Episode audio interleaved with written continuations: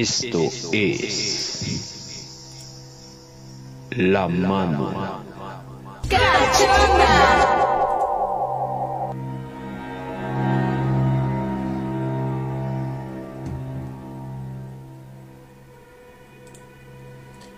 Amigos, amigas de la mano cachonda, ¿cómo se encuentran el día de hoy? Esperemos que se encuentren muy muy bien. Y pues esta noche no es lluviosa, parece que ha calmado la lluvia en gran parte de la República Mexicana, pero tenemos una noche de terror que pues bien pueden acompañarnos en ella. Entonces, agradecemos mucho a todos los que están conectando con nosotros y comienzo presentando a nuestros panelistas del día de hoy, que ya es una invitada recurrente y quiero presentarla porque primero las damos obviamente. Isbeth, ¿cómo estás? Buenas noches. Hola, ¿qué tal? Buenas noches, Irving, Freddy. A todos los que nos están viendo y nos están escuchando, muy buenas noches. Aquí estamos de nuevo en este programa del día de hoy. Ya súper listos. Perfectamente, Isbeth. Eh, no estás ahorita en el Real, ¿verdad? No, ¿qué crees? Que siempre me toca en el turno de, del trabajo. Ah, perfecto. No, pues ahorita entonces ya, ya lo vamos a programar un día que esté en el real. no te preocupes, pero la idea es que también donde estás ahorita tienes mucha ambientación, entonces, pues ah, claro. es, es, parte de, ¿no? Entonces, pues te agradecemos mucho el acompañarnos en este programa. Y bueno, sin más ni más, y presentándolo como, como ya lo bautizó mi compañero Irving hace un tiempo, eh, al hombre de las cavernas, al hombre de, de la de la mano cachonda. Ahí sí, eres el, hombre de la mano cachonda, Freddy. ¿Cómo estás el día de hoy? ¿Qué dices? ¿Qué dice la Ciudad de México? Pues señor, este, descrito en su nombre de, perfil dice me gusta Irving, este, gracias por la ah, presentación. pues así dice tu nombre. Pero bueno, vamos a corregirlo. Pues, ¿qué te digo? Ya aquí dije, uy, fuertes declaraciones. Con razón no se conectabas, pinche culero. este, y qué sé yo, incluyente y todo, ya, ya saben. Ya se liberaron aquí, dices. Sí, no, claro, ya salieron del closet y todo. Pero pues, Estamos súper bien, la verdad es que aquí una semanita más, una semana que ha estado bastante peculiar, pesada, rara, extraña y todo, por relajo entre pandemia, trabajo todo lo demás.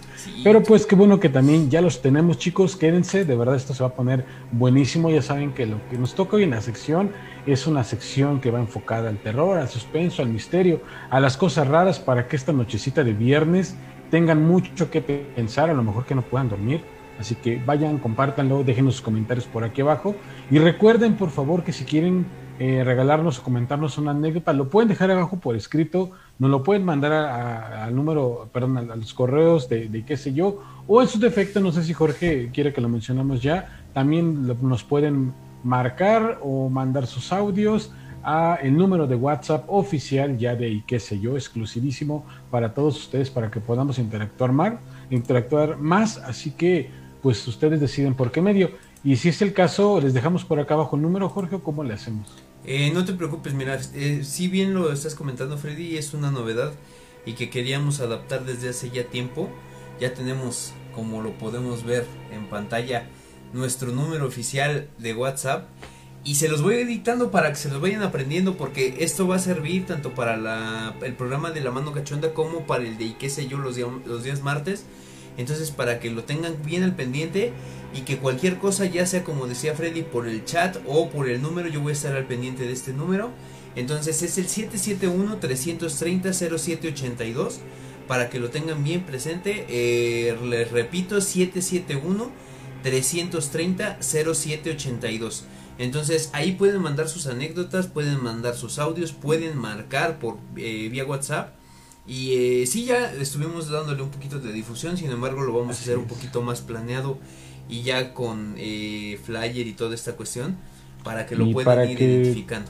Y para los flojos, porque Jorge le encanta dictarlo y hacerlo complicado, o sea, los acabo de dejar por ahí abajo en un comentario. Y ya lo escribió Freddy. sí, sí, sí, Péguenlo, man, agréguenos, guárdenlo como y qué sé yo, ya saben y pues por ahí nos podemos estar comunicando. Si alguien de repente, ¿sabes que Yo quiero marcarles, tengo una anécdota, pues muchísimo mejor, más fácil y más sencillo. Una llamada sería por WhatsApp, ¿verdad, Jorge? Para que también sea más, más fácil que tengamos la comunicación. Márquenos por WhatsApp, por favor. y de esta manera pues lo estaremos escuchando de este lado. A la línea del terror. Vamos a tratar de, exactamente, la línea del terror. Vamos a tratar de hacer alguna prueba. Les pedimos que eh, nos hagan favor de comunicarse de manera eh, de una llamada. Eh, ¿Para qué? Para ver si yo puedo de alguna manera compartir esta interacción de ustedes. No solamente que llegue al número, sino que también tanto Isbeth como Freddy puedan escucharlos. Entonces, pues para que todos estemos en sintonía eh, ojalá y alguno de ustedes se anime. Y pues agradecemos a Javier Aguirre Salguero, fan destacado del programa, que se está conectando como cada noche con nosotros. Saludos, Javier. Eh, Eric Morales Hurtado dice la caverna del Platón, dice. Híjoles, podría ser, eh, podría ser la caverna de Platón porque la interpretación habitual no es la que en filosofía les han enseñado, es una cosa más extraña, casi casi a tema de antro de ambiente, entonces tal vez, tal vez. No sé de qué me estás hablando, Brede, pero ya me estoy imaginando. Entonces, este, sí, pues para que nadie conozca por aquí el cabaretito VIP, porque conozca. Me imagino. bueno, otra, otro tipo de cosas. Allá en Pachuca, la caverna, el ático, digo la caverna, el, ático, ático Casablanca y otros lugares más que había, digo había, no me consta que sigan existiendo por allá. Había, había. Había ya, ya están extintos ahorita y sobre todo en la pandemia. Este, pues sí, agradecemos mucho a las personas que están conectando con nosotros. Y pues bueno, arrancando, a mí me gustaría que arrancáramos como es clásico ya con el programa, con la anécdota de Freddy o con lo que nos viene a contar, ya que siempre es, es la introducción a este programa, es lo que de alguna manera llega a, este dar ese ambiente de, de, noche de terror de viernes. Este Freddy, adelante, por favor. Ok, pues esta vez eh, la anécdota que les tengo es un poco peculiar quizás, digo, la verdad que no que creo que no es, es, una anécdota que no es muy larga y fue algo que estaba recordando hace, hace un tiempo. La verdad es que no recuerdo si platicaba de esto con ustedes o platicaba de esto con unos amigos hace unas semanitas en las que eh, tuvimos por ahí la reunión con uno de mis ahijados, pero eh, ¿ustedes han escuchado de los fuegos fatos? Creo que ya lo hemos tocado para en un programa. Me suena. Mm, creo que sí. Me suena el nombre, pero no, no me acuerdo exactamente qué es, Freddy. Ok, para los que no sepan o si tienen idea, también déjenlo por ahí en el comentario, lo que ustedes saben de los fuegos fatuos. Les explico un poquito de lo que es. ¿Salió en alguna película o soy yo? Pues una de las referencias reales es It. En, It o en ah, eso, como le quieren decir, habla precisamente de, las luces de muerte, de los fuegos fatuos. Y, salen muchas. Ah, bueno, digamos, la, la, manifestación de la que les voy a platicar, pues tiene o aparición en muchos lugares, no solamente en películas. Y de hecho eh, es una manifestación real eh, que físicamente cualquiera en teoría podría verla, pero no es algo tampoco que por ende lo puedas apreciar en cualquier momento. ¿Qué es un fuego fatuo en sí? Vamos a tomarlo, vamos a describirlo, vamos a definirlo como, bueno, creo que por ahí lo están, lo están dejando en un contexto más esotérico, pero estamos para allá. Es una especie de resplandor eh, de llama que se alcanza a ver normalmente en los cementerios. A nivel ciencia, a nivel científico, se dice que son precisamente por acumulaciones excesivas de fósforo y de, todo fósforo, exactamente, principalmente de fósforo, más que de gas, de fósforo. Recordarán que el fósforo, digo, hasta ciertas épocas atrás, es lo que se ocupaba para prender o con lo que hacían cerillos y con lo que se prendían pues los diferentes instrumentos. Paulatinamente, como el fósforo es un poco tóxico, este, en altas concentraciones se descontinúa el fósforo, se utiliza pues concentraciones de pólvora y fósforo ya, ya mezclado. Más que nada pólvora, que es lo que los cerillos que todo ocupe, pues tienen. Más, pero es que es el, perdón que te interrumpa Freddy, es, según sé, es este, lo que es el gas del fósforo más toda la descomposición vegetal que hay, en este caso por eso es mucho en los cementerios, porque como dejan todas los sobrantes de las plantas y de las flores que se llevan, es ahí donde se dan estas situaciones. Exactamente, es donde se puede dar como esta reacción.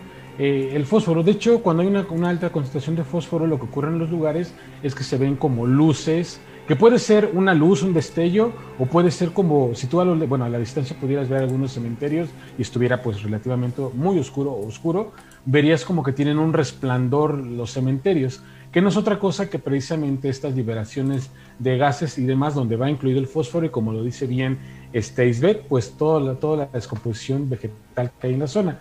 Esto es como por la parte científica. Es una combustión espontánea, ¿no? Realmente eh, es algo que se da de momento, se inflama y luego ya. O sea, desaparece en un no, instante. Normalmente, sí, exactamente. No es como que vayas a verla ahí todo el tiempo. Pero Exacto. hay lugares, dependiendo también la magnitud y muchos otros factores, que sí puede durar el- un resplandor como si fuera. Normalmente son resplandores que pueden ser de entre tonos verdosos, tonos azulados, este, más que de otro color, porque no tienen realmente un- una situación de calor tal cual, simplemente es una reacción química. Normalmente, si, si tuvieran reacción de calor como tal, como tal, sería con tonos amarillos. ¿vale? Esto habla, hablando químicamente. Pero a veces se pueden dar manifestaciones en algunos cementerios. Tampoco quiere decir que sea en todos. O posiblemente sí, pero la iluminación que hay normalmente alrededor de ellos, por las, las, bueno, las casas y todo lo que tú quieras, no lo hace perceptible, pero en algunos lugares pues es posible captarlos. Esto como a nivel científico es en la parte de descripción de lo que serían los fuegos fatos, que normalmente son posibles ver, digamos, pues, prácticamente por cualquier persona que está en el lugar adecuado, en el momento adecuado. Normalmente así lo relacionan, pero por ejemplo en la mitología y demás cosas, como por ahí de hecho este Eric Morales lo está comentando, este dice, son las almas, dice por ahí, es una de sus interpretaciones, sí, sí, las sí, lo almas. Y sí, de hecho hay muchas interpretaciones. En leyendas de Japón y otros lugares los interpretan como la, bueno, se les llama yokais o, bueno, tiene muchas definiciones para cierto tipo de criaturas que no son necesariamente espíritus, sino son como otro tipo, digámoslo así, de especie a nivel este mm, mitología, vaya. Y normalmente eh, lo relacionan que estos son una especie como de llamitas, de llamaradas o de fuegos que se andan paseando por ciertas zonas. Pueden ser bosques, pueden ser zonas este, como montañosas y pueden ser sobre todo también cementerios. Por eso se les relaciona mucho con los fuegos fatos en la parte científica. Y otros más, precisamente como lo dice Eric, puede ser la manifestación de alguna especie como de alma, entre comillas, aunque recordemos que es un poco complicado por la cantidad de energía que requeriría la aparición X para poder alcanzar ese tipo de manifestación, pero también es de ahí posibilidades porque hay ciertas circunstancias que se pueden dar. Bueno, ¿por qué les planteo toda esta introducción medianamente combinada entre lo científico y lo fantástico? Porque lo que yo les quiero platicar el día de hoy es de un par de ocasiones, en una en particular, que me tocó ver fuegos fatuos. En algún momento, yo cuando la, primera vez que me ocurre pensé que era esta manifestación de que ya había leído, ya había escuchado, más que otra cosa, hasta que se pone extraño. Eh, bueno, para que, lo, para que los pueda entrar, meter en contexto, y creo que lo he platicado en algunas ocasiones aquí en el programa, o algunos o mis amigos normalmente lo saben, durante un periodo de tiempo yo tenía la costumbre este, de salirme pues por la noche, real, háblese 2, 3 de la mañana. Pinche bruja. Eh, ah, sí, güey, o sea, me salía de mi casa así de, pues, no quiero estar en mi casa, o me sentí incómodo, o quería simplemente relajarme un rato, y para mí lo más sencillo era salirme de mi casa por la madrugada e irme a caminar por mi pueblo. Sí, en ese entonces, mi pueblo pues no era tan, bueno, no, no es tan peligroso aún, pero pues salir de la delincuencia sí se ha incrementado. Aparte, en teoría todos nos conocemos, ventaja y desventaja, y pues a mí por parte de mi familia y otras cuestiones, pues me ubican también relativamente bien en, en- en este sentido, en el municipio. Entonces había cierta garantía de salirme sin mayor problema y de andar tranquilamente pues por todos lados a cualquier hora sin tanto, sin tanto problema. Pero bueno, les hablaré que en estas ocasiones yo la verdad andaba o ocurrió también algo, creo que también esto era, era parte como del asunto. Yo en ese periodo la verdad es que sí andaba, no depresivo, no mal, pero fue una etapa de mi vida en la cual sí no me sentía nada a gusto con mi mundo en general, eh, con las personas que me rodeaban, con las relaciones con ellas, interpersonalmente también no estaba yo como muy a gusto. Y una de mis fugas real era hacer este tipo de situaciones, salirme de mi casa a pasear por la madrugada. Y normalmente tenía la costumbre de andar vagando por varias partes de mi municipio y terminaba siempre sentado frente al cementerio de mi casa, que para quien no conoce Esto en el Estado de México, ¿cierto? En el Estado de México, exactamente. El municipio se llama Nopaltepec, ya lo he dicho en algunas ocasiones. Yo llegaba precisamente a sentarme enfrente de- del cementerio. ¿Por qué? Una, el cementerio está prácticamente a las afueras, a la salida, a la salida de mi casa, diga, de, de mi casa, del municipio. Hacia atrás del cementerio solamente hay terrenos de siembra y nopaleras, no hay otra cosa. Y enfrente del cementerio había una especie de explanada, porque siempre ha habido unas canchas ahí, y en algún momento adaptaron como una especie de placer, pues sí iba a ser como una otra explanada adicional, pero nada más era como lo plano y unas escalerillas que daban de frente a la puerta del cementerio. Entonces era como relativamente cómodo llegar, estar ahí recargado en las escaleras y estar mirando pues hacia adentro. En algunas ocasiones llegué a entrar, o varias ocasiones llegué a entrar, inclusive ya lo platiqué por aquí. Este, y en una de estas ocasiones entré, pero precisamente porque yo estaba pues perdido como en pensamientos, pensando 20 mil cosas en ese momento. Y de repente a mí me llamó la atención la primera ocasión que como lo acabo de mencionar, como hacia el fondo, hacia una esquina que curiosamente está un poquito más este, saturado el lugar, inclusive hay varios árboles, bueno, no varios, habrá como tres, cuatro árboles algo coposos en esta zona, en este, en este pedacito, vi como una especie como de destello, pero el destello no era una, no fue un lamparazo, no fue otra cosa, tenía un tono como les platicaba, como de color azulado, y fue, fue muy rápido, fue muy instantáneo, pero lo suficiente como para que sacarme como de mi letargo y empezar a mirar hacia, hacia dentro del panteón. Entonces yo me quedé así como que, ah, chinga. Al momento pasaron dos cosas por mente. Una sí fue un poquito como de miedo, por pensar obviamente lo, lo primero de, ah, no mames, algo se va a aparecer. Digo, aparte de mis experiencias previas. Y después fue así como que, no, tranquilo, güey, seguramente fue lo que yo ya había leído, investigado hace pues, tiempo atrás, que eran los fuegos fatuos por parte de todo esto que platiqué al principio. Lo dejé pasar ahí, esa primera noche quedó con eso. De hecho, después del destello, como que al hacerme reaccionar, digo, ching, ya es muy tarde. De hecho, ya iba, ya era tarde, ya eran como casi las cuatro y media, cinco de la mañana. Entonces, ya vámonos de regreso a la casa antes de que alguien se levante y haya pues algún problema. Habrán pasado dos o tres noches y yo llevaba estos días, este, pues pensando precisamente en lo que había visto. Entonces dije, ¿será? No será. Entonces, un- una buena noche, como otras más, me salgo y mi recorrido fue un poquito más directo hacia el cementerio. Este, en esta ocasión no solamente me quedé en la explanada, sino ya eh, me, me metí, vaya, y les platicaba que entrando, entrando en el cementerio hay una especie como de... Lo ocupan para, para a veces hacer alguna celebración religiosa ahí, Mm. lo que sería una capilla, pero la capilla, o sea, no tiene, o sea, Fue no mismo, está completamente cerrada. el mismo cementerio donde te quería llevar una señora. Algo así. Ok. Este, ¿me quería llevar una señora? Sí, una que nos estabas contando que, que se te había aparecido y que te estaba llamando, güey. Oh, güey. Sí, bueno, es que me dijeron que una señora me quedé así de, ah, ok, sí, no. Cuando yo era niño les platiqué que en una ocasión que se va a arreglar eh, la- las tumbas por Día de Muertos, se me apareció algo muy extraño y lo curioso era que no fuera, no era de noche, habrá sido como las 2 de la tarde, quizás, mediodía, 2 de la tarde. Yo estaba niño, tenía como 5 o 6 años, platicaba, y algo me hizo llamar, algo me llamó la atención, que yo regresé la mirada hacia atrás y vi una aparición como una señora, yo les platicaba, muy hermosa, eh, cubierta de blanco, medio rara porque no se veía, este, una, era muy alta y dos, se veía como transparentona que me llamaba. Digo, esa anécdota está por ahí en los videos, más completa, pueden checar, Sí, sí, sí, pero es el mismo cementerio, exactamente, ese, es, el mismo, es el mismo lugar. Y bueno, regresando, yo me llegué a ese lugar, me meto a la capilla porque les comentaba que por el frente está descubierto, nada más son como tres paredes y el techo, obviamente. Lo demás es, queda como abierto para toda la gente que pues va ahí o está dándole la última despedida a su difunto, qué sé yo.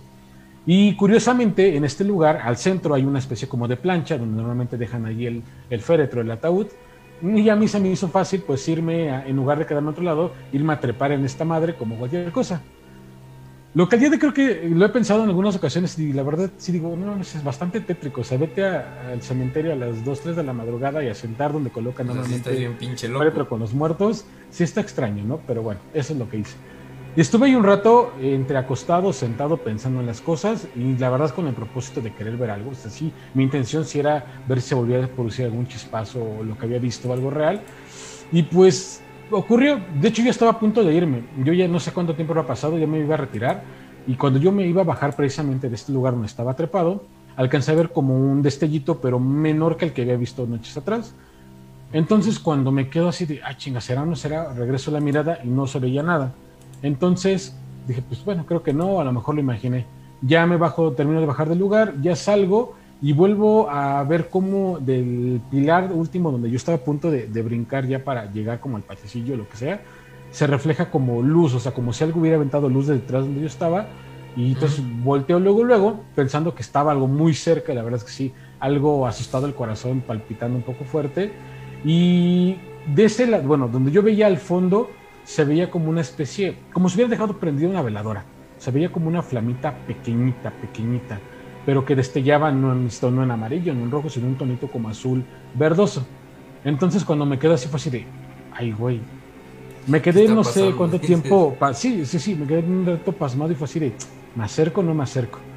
Entonces yo de repente dije, va, empiezo a caminar como hacia enfrente, obviamente no rápido, no eso, sino como que con cuidado, pensando en, en ese momento como que se te prenden todas las ideas de todo lo que sabes, de lo que te tienes que cuidar, de lo que lo tienes que que, hacer, lo que pasar, no tienes güey. que hacer, de lo que te puede pasar hasta cierto punto porque me estaba arriesgando, ¿no?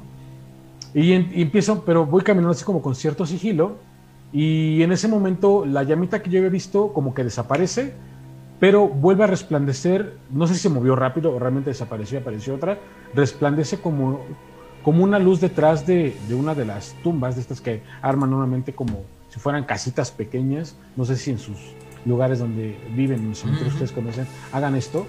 Y entonces eso me hizo moverme más rápido. Sí me hizo acelerar como un poquito el paso, pues por miedo a perder lo que estaba intentando ver. Como que en ese momento el miedo se me quitó y era más, era más la adrenalina para que no de se quererme escapara. acercar. Pues para seguirlo viendo realmente. Entonces, cuando yo pego la carrera, ahora sí veo cómo esta cosa se desplaza hacia arriba, como llegando al techo de, de la cúpula de esta casita, y se vuelve a meter, o sea, como si estuviera jugando, así de, te veo o me ves, no me ves, no sé, algo así en ese momento eh, se me ocurre pensar.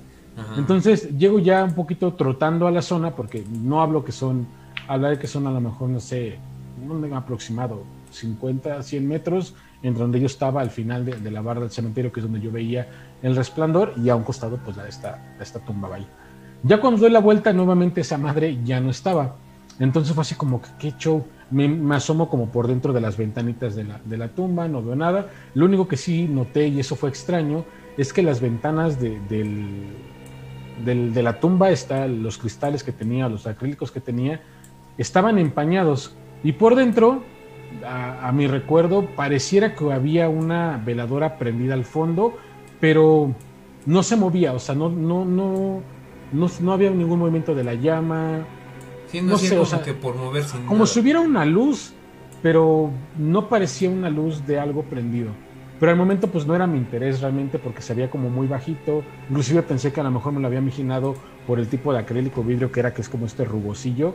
Entonces digo, a lo mejor no es nada, lo que sí insisto era la, la- la sensación, tanto por fuera como, como, por, como creo por- yo por dentro, de que estaba húmedo el cristal.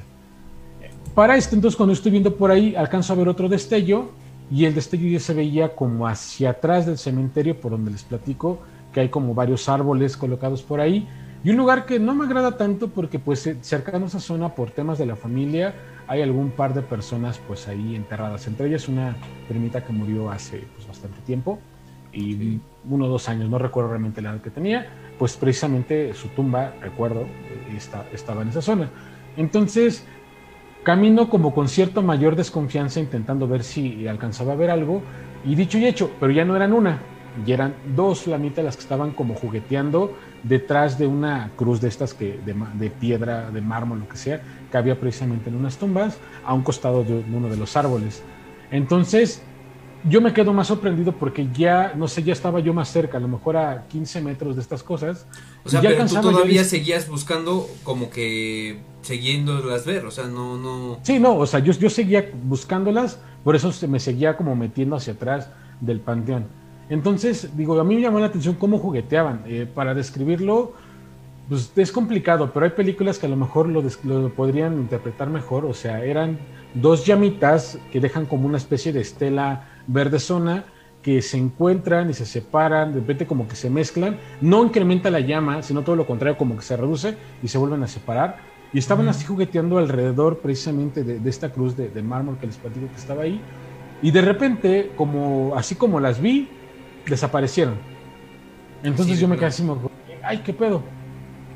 Ya cuando yo me iba a meter más como para buscarlas, yo les juro que escuché una voz detrás de mí como de un señor muy ronca que me dijo, no. Entonces se me heló la sangre, o sea, imagínense, yo estaba tan entretenido eh, buscando estas madres y de repente en un panteón en la noche reaccionas cuando escuchas una voz detrás que te dice no. No, güey. No, no, no, no, o sea, yo la sensación, digo, no sé, imagino que a la gente la han espantado de repente hasta de broma, lo que sea. Yo, yo, a mí me han espantado jugando, lo que ustedes quieran. Yo siento que la sensación en ese momento fueron cinco, seis, diez veces más de un susto cualquiera. O sea, porque de hecho hasta se me puso hasta la piel chinita de recordarlo. Esto, o sea, eh, fue el susto de, de, de, de mi vida, bueno, quizás no, pero en ese momento decir que el susto de mi vida. Y pero aun cuando de repente repente, o sea, en ese entonces más que ahora, porque era un poquito más agresivo en ese entonces, fue como de dar un brinco hacia el frente para voltearme, o sea, no voltear sobre mí mismo, esa era mi reacción. Brinco hacia enfrente, volteate como por si tienes que partirle la madre a alguien. Prácticamente esa era como mi reacción. Y cuando volteo, no veo nada. Y en ese momento, cuando yo no veo nada, ocurre algo peculiar, bueno, más de lo que ya estaba ocurriendo, empieza a soplar como que el viento, viento que no había, empieza a soltar el viento en la zona. Entonces todo se vuelve una película de terror realmente, porque el miedo me empezó, lo que pocas veces me empezó realmente a hacer como ponerme nervioso, temblar, sentir eh, que no debería de estar ahí. Entonces, en ese momento vuelvo a, vuelvo a ver un destello como detrás, pero ya no hice lo que yo pensaría al día, al día de hoy, inclusive en otras ocasiones, que, que, que normalmente habría hecho, que era volverme a voltear y ver lo que estaba detrás. Fue, volví a ver un destello y dije, no, me voy. Y empecé a caminar así como la, ah, como cuando apagas la luz de un pasillo que está retirado en tu casa y sientes que algo te sigue. le dice, vamos. A caminar así, o sea, como rápido, pero no tan rápido y como con mucho miedo, con mucho miedo. Ni siquiera, ni, o sea, del miedo que traía, ni siquiera me fui a, a la puerta, o sea, empecé a caminar así de frente, de frente, como para pegar con la barda y esa zona, digo, para quien conozca el municipio, porque hay gente que para el dicho veo que está conectando, sabrá que la barda realmente no está muy alta, ni de fuera ni por dentro. O sea, tiene un buen tamaño, pero es como de piedra esta de que luego ponen como en carreteras, caminos, piedra como de río, todo esto. Bueno, no tan, no tan como empedrado. Un empedrado, exactamente una barda elaborada de esta manera. Entonces, ya cuando estaba yo a, no sé, cinco metros de la barda, quizás menos, ahí sí pegué la pinche carrera de mi vida por dos ¿Pero cosas. sí te venía siguiendo algo? O sea, no sé, eh, es que no sé, yo, yo, sentía que sí, obviamente puede haber sido el susto, pero sentía como, como frío, no sé si me explico, o sea, ya no era solamente que estuviera haciendo aire, yo no recuerdo que hiciera frío porque no recuerdo que trajera nada muy pesado encima, pero en ese momento cuando iba corriendo entre el miedo y todo sentía frío, sentía algo más. Y lo digo, los últimos cinco metros me los aventé en friega, tanto por huir de lo que sentía que podía estar atrás, como por obviamente tener impulso para poderme trepar a la barda y salirme.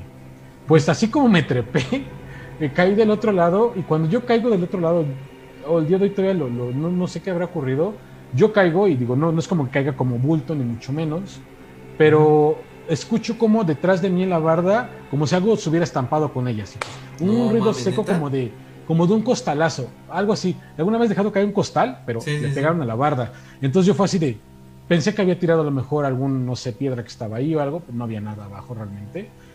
Y pues lo que terminé de hacer fue, pues obviamente, avanzar lo más posible hacia donde está la explanada que tenía lámparas, e intentar, como está un poquito más en alto, ya que es cerro y va como bajando, este, ver si había algo pues dentro del cementerio que se alcanzara a ver.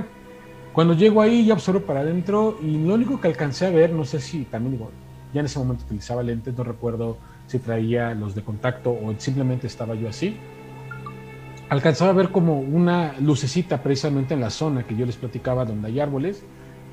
Y habrá estado por ahí, tanto yo parado ahí como esa luz, y otros cinco minutos quizás. Noto que desaparece y acto seguido me regreso para mi casa.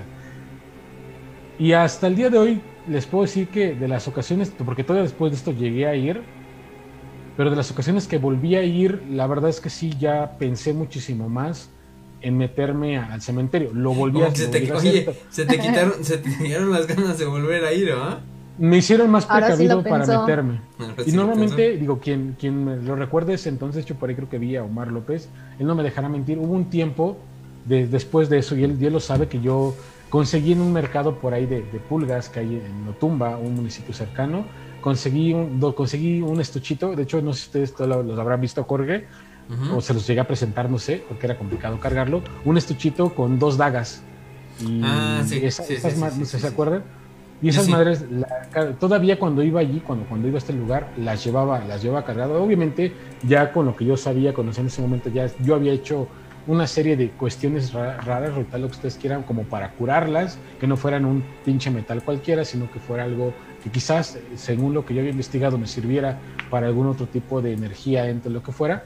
Y las estuve cargando bastante tiempo. Un día, bueno, no recuerdo de qué manera las perdí, pero pues después de eso que les platico fue que las empecé a cargar y las ocasiones que llegué a entrar, normalmente siempre, siempre, una la traía escondida, se podían colocar como en la espalda y estaba hacia la espalda, y otra siempre la traía metida aquí en algo que yo arreglé Pero para. tengo para duda. ¿esas, ¿esas dagas te las recomendaron llevar? ¿Se No, yo le investigué y encontré cosas extrañas entre todo lo que investigaba.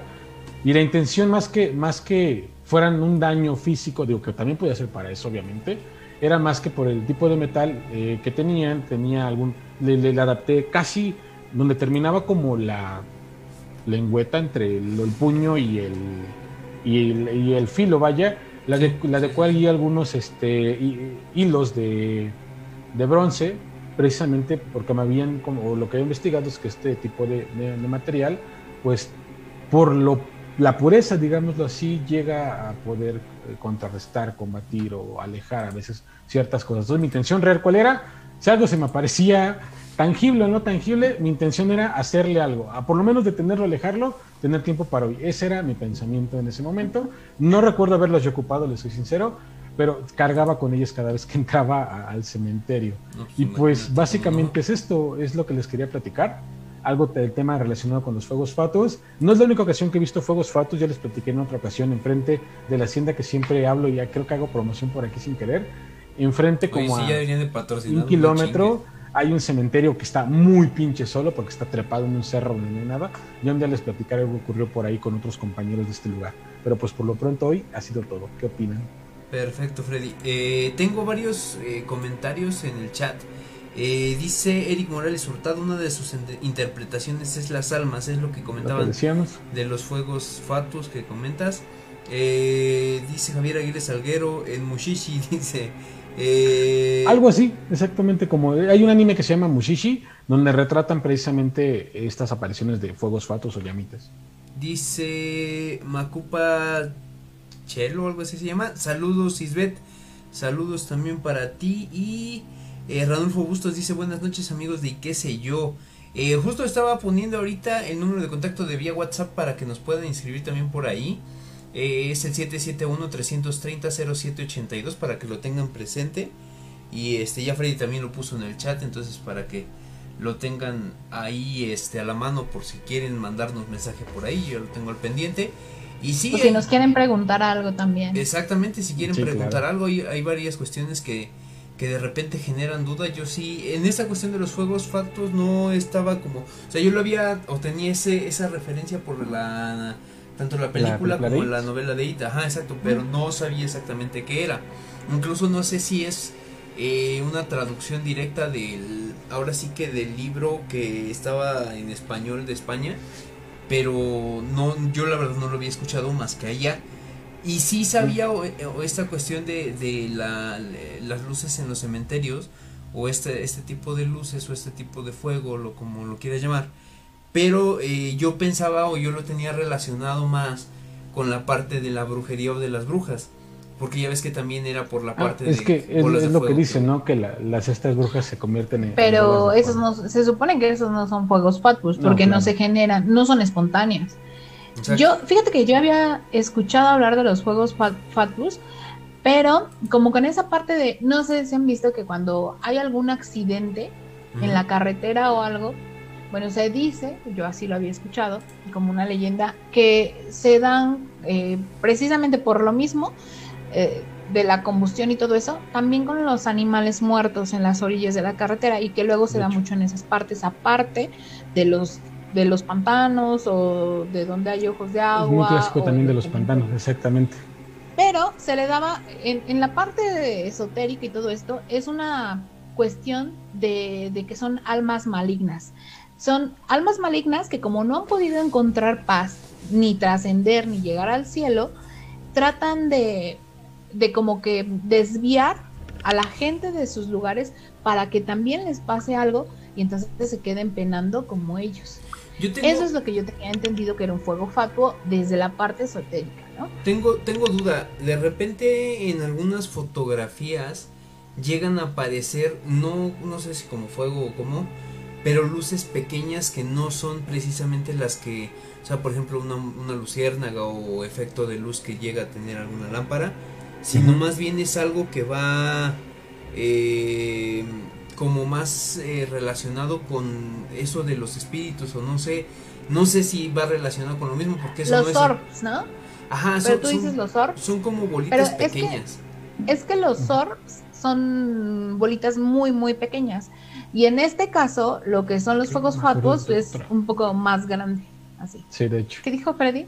Ah, no, me, me acordé de otra ocasión en la que no solamente yo, eso tengo pruebas con muchos compañeros, vimos precisamente lo, lo que podía haber sido tres cosas. Un orbe, bueno, un orbs, un tema de un fuego fato, que no creo que haya sido esto, o un tema de, pues ya nos- después nos platicar esto, que pudo haber sido hasta una especie, ¿cómo le dicen? Bueno, se me olvidó el nombre que tiene normalmente, pero relacionémoslos como con un hada que andaba por ahí jugueteando. Ah, platicaré sí, sí, después. sí. Que bueno, se supone que las hadas son parecidas a los orbs, ¿no? O sea, esas sí son más parecidas. parecido. Mira, tenemos eh, saludos de Elizabeth Moreno. Eh, Saludos, Eli. dice muy buenas noches. Dice Alejandro Hernández, saca otro funerario. Dice eh, Eric Morales Hurtado. Dice: Yo conocí otra manera de verlos. En mi conocimiento guían, las, guían a las almas. Ah, mira, él, él lo maneja de manera diferente. Yo creo que es como la manera buena de ver a los fuegos fatuos, ¿no? Este, que los guían, ¿no? Yo los conozco que los desvían del camino precisamente para que tengan algún accidente o algo, y entonces se queden penando. Pero yo tengo esa duda. Ahorita, por ejemplo, tú, tú ya nos has comentado que realmente tú sí llegas a ver, pues, almas, o sea, como tal, de las personas. Yo tengo esa duda con respecto a, por ejemplo, en esta parte de los fuegos fatos, si en algún punto a lo mejor es el modo de verlos de algunas personas que no tienen como tal ese don. O si es, o sea, son otro tipo como que de almas. O sea, eso, es mi duda básicamente. Pues digo, por la interpretación que se les da de, de que son almas de personas recién muertas, ¿eh? o sea, que no tienen mucho tiempo, pero son, a final de cuentas se supone que un muerto siempre vibra bajo. Entonces, como está en un bajo astral con una energía negativa, es por eso que pues van hacia esas cosas. Pero, híjoles, es que yo nunca lo sé. De hecho, yo nunca he visto un fuego fatuo como tal. Or sí, eso sí, pero un fuego fatuo no. Y las energías de las personas que ya tienen más tiempo muertas se sienten completamente diferentes a la de una persona recién muerta. Y, y hablando, por ejemplo, en, cua- en cuestión de energías, tú puedes identificar cuando una, vaya, una, un alma es de una persona. ¿Está recién muerta o no? Ajá, exacto.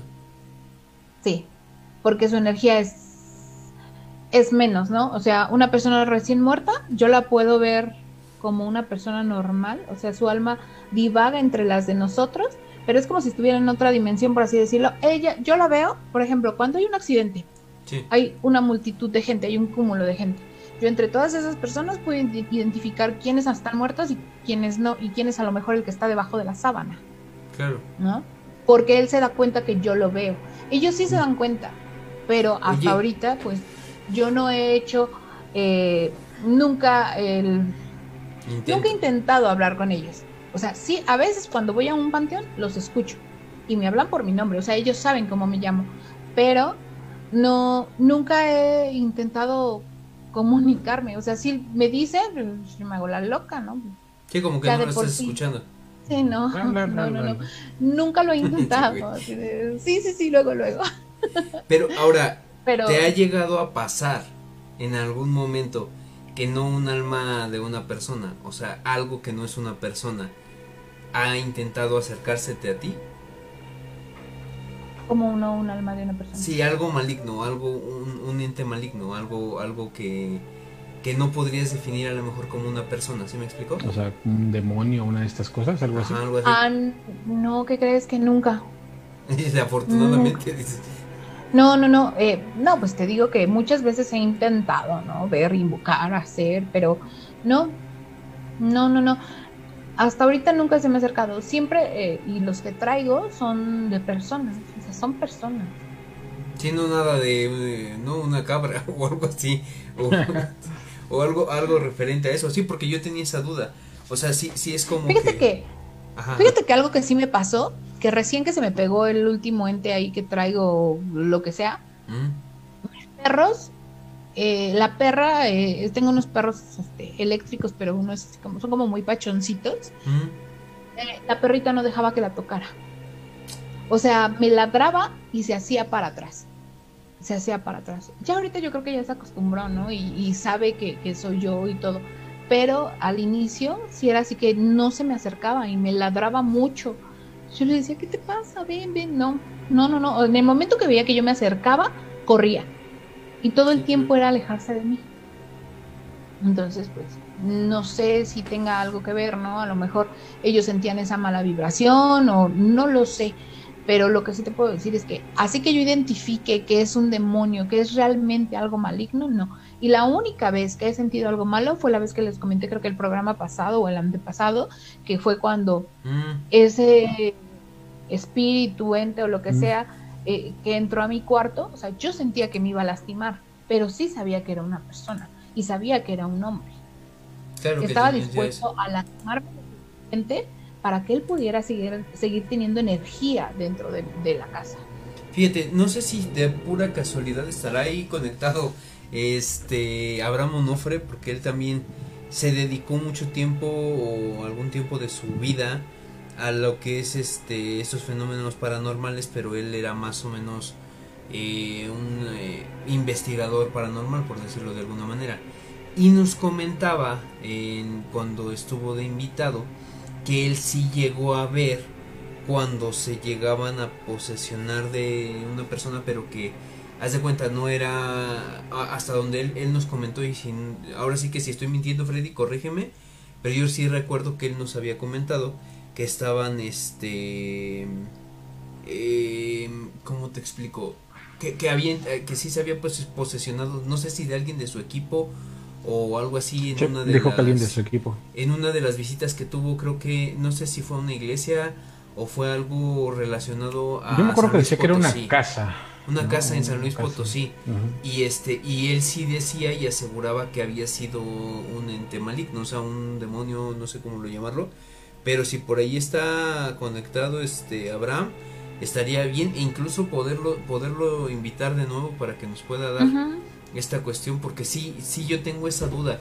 Eh, ¿Sabes por qué? Porque digo, finalmente pon tú eh, estamos hablando ahora en la parte de de los eh, entes pues personas que pues obviamente eh, murieron y como tú dices están en otro plano y pues es una persona, o sea, finalmente también hay personas buenas y malas. Sin embargo, eh, yo sí he tenido como que esa duda de las personas o si en algún momento los que tienen un don como el tuyo llegan a tener ese, o sea, saber identificar cuando es algo maligno, o sea, cuando realmente es algo que, que puede, no solo, o sea, como tú dices, eh, que te puede dañar, pero que es algo que no es, no es normal. Incluso a nosotros nos había comentado, según yo recuerdo, Abraham, eh, nosotros en algún momento en un programa que tuvimos especial de Halloween, yo comentaba que yo trabajaba antes en un lugar donde estaba pegado a un aula que tú eh, es muy probable que, que identifiques Steve porque estuviste también más o menos trabajando en la misma institución. Ah, Entonces, eh, en esta aula aparecía, o sea, aparecía una niña. Y la niña de repente ah, llegaba a tener esta cuestión con... Eh, a, ella le llamaban la niña del arpa. Entonces, haz de cuenta, eh, platicamos de esto con Abraham. Y él nos decía que incluso había, o sea, había entes que adoptaban, este, como que formas muy inocentes como para poder engañar a, la, ahora sí que a, las personas o a cualquier cosa como que pues no va a pasarte nada. Sin embargo, son entes malignos, o sea, es lo que comentaba. Sí, pues eh, hasta ahorita yo no he sentido que ninguno eh, me haga daño, pero, híjoles, ahorita que lo dices, fíjate que estoy pensando, más o menos yo creo que tenía como 15 años y una amiga era muy de que, ay, vamos a leerme las manos, vamos a leerme las cartas, y que es, y que no, yo le decía, güey, eso no, no sirve, no funciona, nada de eso existe, solo te ven la cara. No, que no, que mira, que ven, que te compruebo y que la fregada. Total que yo llego al, al, lugar a donde la señora se ponía, fuimos las dos, y me dice, tú primero, amiga, porque es una nueva señora que me recomendaron y que no sé qué. Fuimos, me acerqué a la señora y le dije, oiga, ¿ustedes la quería la mano? Y la señora se hizo para atrás, pero literal así se hizo hacia atrás Y me dijo, sí, pero tú no. Y le digo, yo no. O sea, yo no, ¿por qué? Y me dice, porque tú traes la muerte contigo. Y le digo, ¿Cómo? O sea, está loca o. Y le dije a mi amiga, ve, o sea, está loca, ¿cómo voy a traer a la muerte conmigo? Y me dijo, y no digas que no lo sabes, porque tú, tú sabes perfectamente a quién traes contigo. Entonces le dije, bueno, ¿me la va a leer o no? Le voy a pagar. Y me dijo, a ti no. A ti no, y ten mucho cuidado, porque vas a llorar mucho y vas a sufrir. Y yo así de, bueno. Total, le leyó la mano a mi amiga y sí me dejó así como, pues, dije, ¿qué onda? Tiempo después yo pasé por ese mismo lugar porque yo estudiaba cerca. De hecho es ahí en San Cristóbal Centro. La señora se ponía ahí en San Cristóbal Centro y yo estudiaba enfrente de, de la presidencia. Y entonces es ahí cuando agarra y me la vuelvo a encontrar y me dijo que, que hiciera mucha oración y que dejaba, dejara de adorar a la Santa Muerte porque suficiente tenía con traerla conmigo. Y yo así de, no, pero pues, digo, hasta ahorita eh, yo no he sabido. Y la otra ocasión que me dijeron que era algo muy fuerte fue una vez que estaba cenando en Real del Monte, que se me acercó un tipo, se le preguntó al taquero quién era yo, le dijo, ah, es una amiga porque vio que el taquero estaba hablando conmigo. Y se acercó y me dijo, lo que traes es muy, muy fuerte, ¿sabes usarlo? Y yo así de, ¿de qué habla? Me los describió, creo que ya les había dicho a ustedes, me los describió perfectamente. Y yo dije así de, pues, yo le dije que no, que no sabía de qué me hablaba y nada de eso, pero sí, obviamente él sabía. y después le dijo, ajá, él, él intentó contactarme y todo, pero sinceramente, no, no lo quise contactar. O sea, porque, bueno, una vez también me dijeron que tenía que tener mucho cuidado con quién se acercaba a mí para apoyarme con, con todas esas energías que yo traía para, porque podría eh, quitármelos, ¿no? Pero quitármelos, según esto me explicó esta otra persona, que puedes como esclavizarlos contigo para que te ayuden, te protejan y te defiendan. Entonces, digo, conmigo están por voluntad propia, o eso quiero creer yo. Pero, este, pues la verdad por eso no quise ir, porque me dijeron que él era un brujo. Y tengo duda, esto, esto que te dijeron que traías, digo, finalmente, eh, ¿lo has traído toda tu vida o solamente fue... De hecho dicen que yo nací, nací con la muerte. De, o sea, yo nací en esa familia porque tenía que estar ahí por creencias o cosas así, porque así se había decidido, ¿no? O sea, era como mi destino y nací con la muerte de mi lado. O sea, se supone que ella está de mi lado. Y también esa señora me dijo que el día que yo deseara con mucho fervor que alguien se muriera con mucho odio, esa persona se iba a morir. Entonces procuro siempre tener buenos pensamientos. es que, ¿qué crees? Que ahorita estoy acordándome. Eh, yo tengo también una amiga que, que tiene una especie de don y también llega a verlos. Este, creo que ya lo había contado, no sé si ya le había dicho, creo que a Freddy que hace poco este, un familiar, eh, pues ahora es que una persona muy querida para mí, falleció y pues nosotros estábamos presentes, entonces eh, esta persona que les comento de repente me, me, dijo así como de, oye, este, pues, ¿qué te pasó? Y no sé qué, ya medio le, le expliqué el contexto y sí me dijo, ah, dice tú, oye, tú estabas en el momento en el que ella pues, pasó lo que pasó. Y le digo, sí. Y me dice, ¿sabes qué? Dice, este, pues nada más no te asustes y me, hizo así como que pues así está atrás de ti. Ahí está. Ajá, y, le digo a poco y dice sí. Pero tenía poquito, ¿no? Supongo. Ajá, exactamente. Que había muerto. Entonces, haz de cuenta, pues yo eh, en esta, esta misma persona, hace poco estábamos platicando más o menos referente a, esta, algo, algo parecido a lo que tú me estás diciendo, eh, con referencia, pero ella, ella no sé cómo lo, lo, lo conoce como tótem como una, un espíritu o algo que tú traes que es algo que a ti te defiende. O sea, algo que, que está ah, como para sí me han dicho de eso. Este, e, ella, ella tiene este un, algo muy fuerte también con ella y que incluso ya creo que me ha comentado que se le ha manifestado como tal. Entonces, este, ella me comentaba que en su momento pues yo también llegaba a tener uno que era como, ¿cómo, le, cómo se explico? Como un espíritu protector ¿Sí me explico? Y que, y que este que a veces se manifestaba como en forma de animal. Entonces, eh, no sé si es lo mismo, o sea, con lo que te, con lo que te comentaron a ti, o es algo más fuerte todavía, porque sí, sí ya que te hayan comentado hecho, la cuestión de la muerte. A mí me han está- dicho que es la muerte. A mí me han dicho que es la muerte. Y yo lo llego a ver, pero es alguien que está cerca de mí. Es alguien, es una persona muy alta. Yo creo que me dirá como 2'10. Y cuando se me llega a manifestar, lo si- siento su energía. O sea, siento todo así como, no es un escalofrío, es como un calor muy intenso Y lo siento cerca de mí, entonces puedo voltear hacia donde está y solo lo veo. Y hay veces yo solita nada más así como que digo, no, ahorita no, o sea, no, ¿qué haces aquí? Pero no me contesta nunca. Solo está ahí. Y me ha pasado cuando he estado en el hospital, cuando algo me ha pasado, o cuando ando sola, es cuando regularmente Te eh, lo veo más. O cuando me siento, no sé, a lo mejor como angustiada o algo así, es cuando más se hace presente. De hecho, hace poco estuvo mucho en mi casa, o sea, yo vo- y volteaba a algún lado y decía, ay, o sea, Pero no te dice nada. No.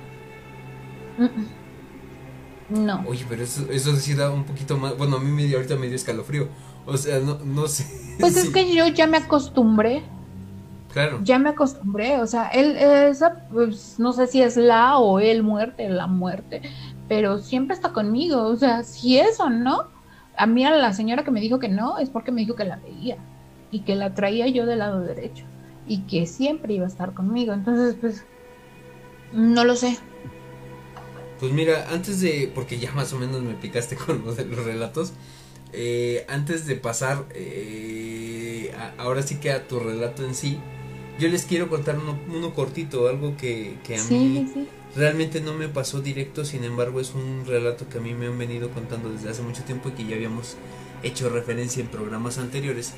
De hecho, quien tiene referencia muy probablemente es Ranulfo Bustos, eh, ya que pues es mi tío y, él está básicamente eh, ligado al pueblo de, de donde somos originarios. Entonces, eh, contaban que bueno, en los caminos de lo que es este, este pueblo, que es San Agustín y los Ochitlán, eh, llegaban a pasar muchas cosas. O sea, allá yo lo que tengo referencia es que hay que tenerle mucho respeto tanto a los caminos como a la parte de eh, como que el campo de noche según yo recuerdo Eh, una de las cosas es que antes pues como no existían carreteras no existía carros todo esto se hacía o se caminaba de pueblo de pueblo a pueblo ya sea por este no sé comercio o por lo que quieran llamarle eh, se, se trasladaban por caballo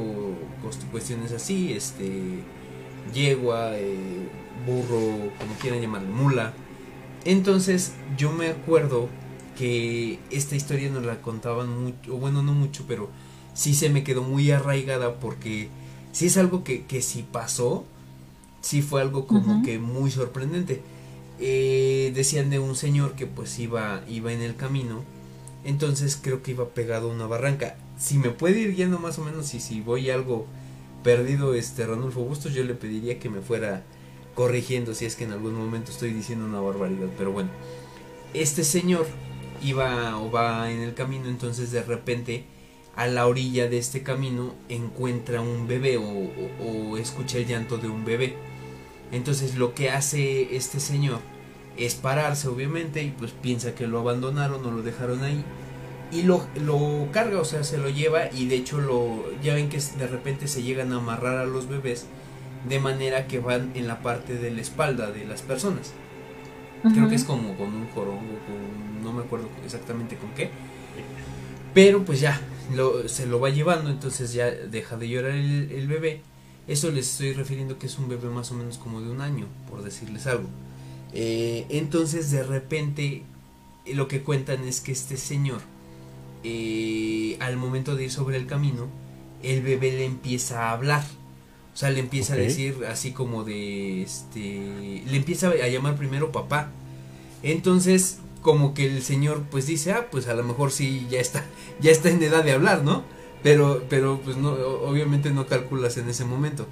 Este, de, de alguna manera lo que de repente pasa es que va caminando y, y como que se queda sacado de onda y le dice o, o el bebé le empieza a decir este oye papá ya me empiezan a salir los dientitos así le dice Entonces de repente el señor pues se- sí se sí se empieza a paniquear pero pues a lo mejor dice bueno vengo cansado del viaje como que me está empezando a, a hacer efecto y pues a lo mejor estoy oyendo voces no total que de repente eh, el niño sí le dice oye papá este ya me empiezan a salir los cuernitos así le dije o sea esa es la leyenda que se cuenta.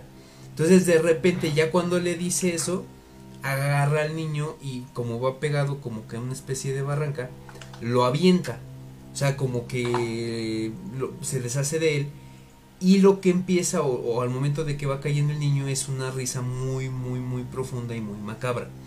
Entonces, esa historia se llegó a contar por años. La verdad no sé específicamente quién haya sido la persona que contó que le pasó pero sí en el pueblo donde yo les refiero sí la, la toman como real porque de hecho eh, por eso les digo que yo tengo como que referencia de eso de los caminos y de no hablar de esas cosas porque cuando tú vas caminando con un originario de, de este pueblo y, y empiezas a preguntarle cosas como respecto por ejemplo a esto ellos como que empiezan a ponerse nerviosos y dicen que no quieren hablar de esas cosas precisamente porque se les puede aparecer algo.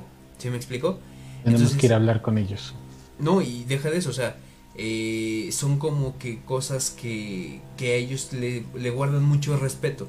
En su momento cuando mi tío yo le preguntaba ciertas cuestiones a mí, era algo parecido contigo, Freddy, o sea, a mí de repente me llegaba a llamar un poquito la atención ir no a los panteones, pero sí, por ejemplo, al campo o a los potreros de noche. Entonces, eh, a mí sí mi tío en su momento me dijo, ¿sabes qué? No lo hagas porque te puede pasar, te vas a, te vas a arrepentir y este y luego llegan a salir cosas que ni siquiera vas a poderles encontrar explicación. Entonces, eh, yo me quedé con esas ganas, pero sí me eh, pasó una anécdota que pues sí me hizo como que reconocer que pues, a lo mejor sí tenía razón, ¿no? Entonces, no sé si tú, ustedes han llegado a escuchar este tipo de leyendas o este tipo de cuestiones, sobre todo en, en lo que en lo que comentan como provincia o en la parte de, de los pueblos, porque es más que nada donde se llegan a difundir este tipo de cosas. Mm, no. ¿Tú, Freddy? Pues, digamos, que sea como de lo platicas y te ocurre, no, realmente no. De que haya diferentes tipos de anécdotas o leyendas que no cuenta solamente uno, sino que varios del pueblo o de la comunidad platican, sí, sí, sí hay varios. De hecho, en el pueblo hay varios tipos de leyendas, cuentos y demás que, que, se, que se narran y los hemos venido escuchando, por lo menos eh, por ahí mis hermanos, a lo mejor recordará alguno de los tantos que de repente hemos escuchado, que los platican y los afirman así de que se ocurre. Y no es que haya tanto reparo en contarlos, pero tienen también cierta reserva. Pero al final del día, como gente de ahí, los, los has escuchado. Mira, estamos recibiendo varios mensajes en el chat. Eh, dice Eric Morales Frutado, a lo mejor es el conocimiento popular por el temor que genera al verlos de manera repentina. Eh, dice Alejandro Hernández, eh, contexto, pregunta ya más o menos, Lisbeth le dio el contexto de lo que estábamos hablando hace ratito de los fuegos fatuos. Javier Aguirre Salguero también nos deja su saludo. Eh, Cristian Cristian Rivas ya llegó por acá, dice buenas noches.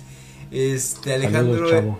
Alejandro Hernández dice, pues sí, es bueno, igual eh, yo he visto cosas así o espíritus, pero nada es de voltear y ya y no es por mucho tiempo.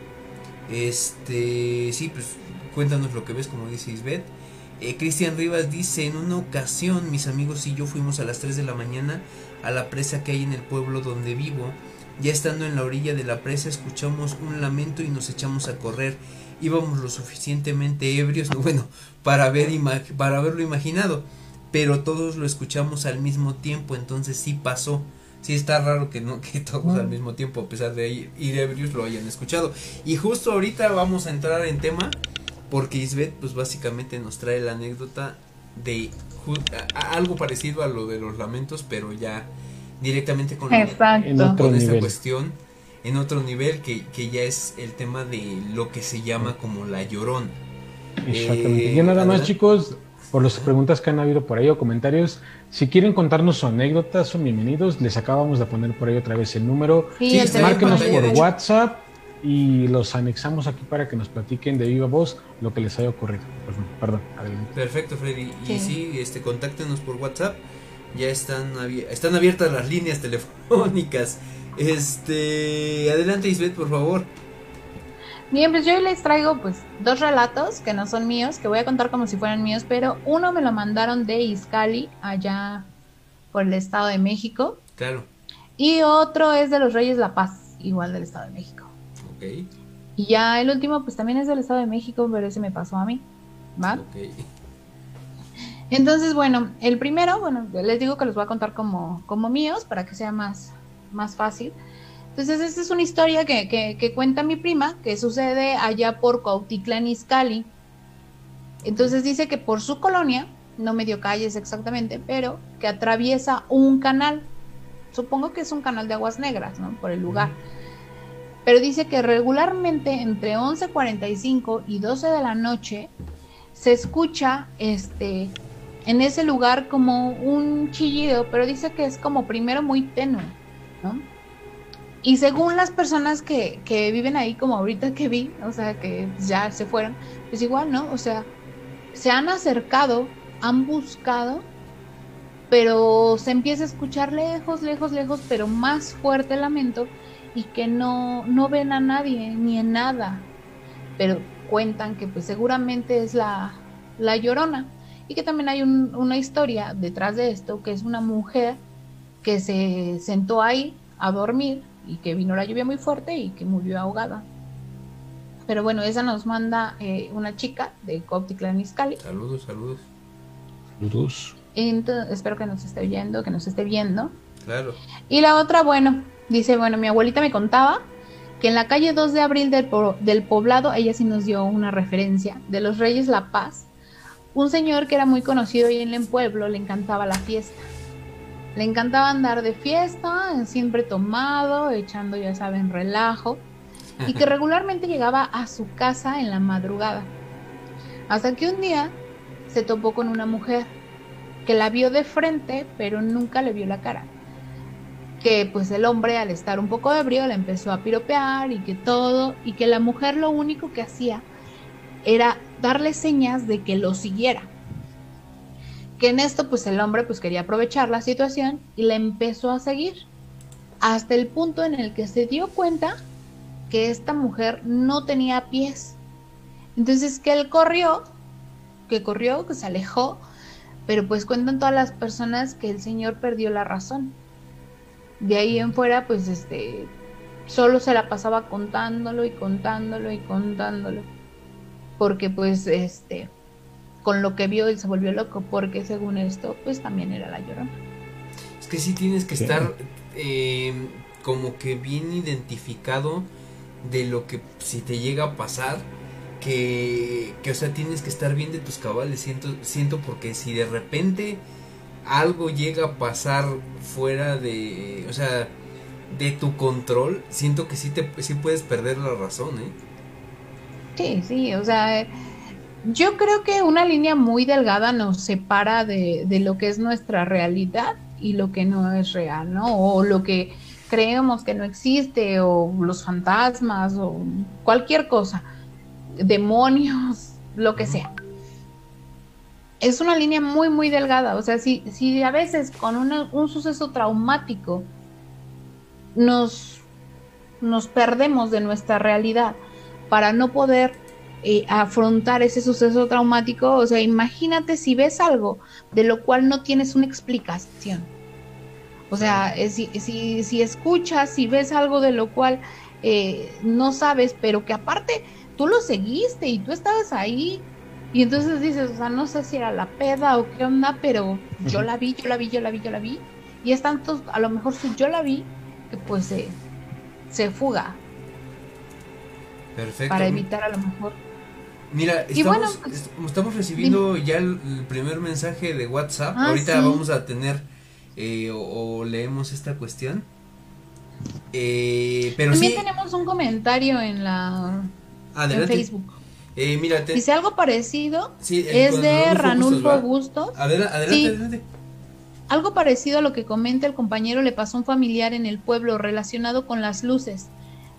Él decía que fueron brujos, le pasó en la hacienda de Llano Grande que está antes de llegar al pueblo. Iban de regreso de la Vega de Mestitlán. Ya de noche, a las 10, vio en el llano dos luces que andaban como jugando. Se separaban un poco y regresaban y se juntaban haciendo una sola, separándose nuevamente y así una y otra vez. Esta persona no tenía miedo. Les dice, a ver, o sea, a ver, cabrones, A yo ver, creo. cabrón.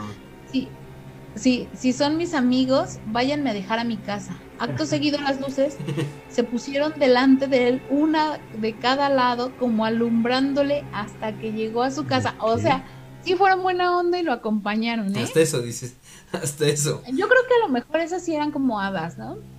Pues podría ser, ¿eh? Podría ser algo así. Digo, no es como que realmente le digas algo a cualquiera de lo que se aparezca y diga, ah, va. y- Ah, güey, acompáñame. Échame la mano. Dice Alejandro Hernández, fíjate, este es el comentario que tenemos en, en este mm, en WhatsApp. En WhatsApp. Dice, bueno, yo escribo una de las pocas experiencias. Tu- tuve la pérdida de un tío eh, ser querido y pues han sido eh, de las ocasiones donde voy solo y pues realmente he visto la presencia de aquel que un día fue mi tío. Fíjate, eso está bien interesante.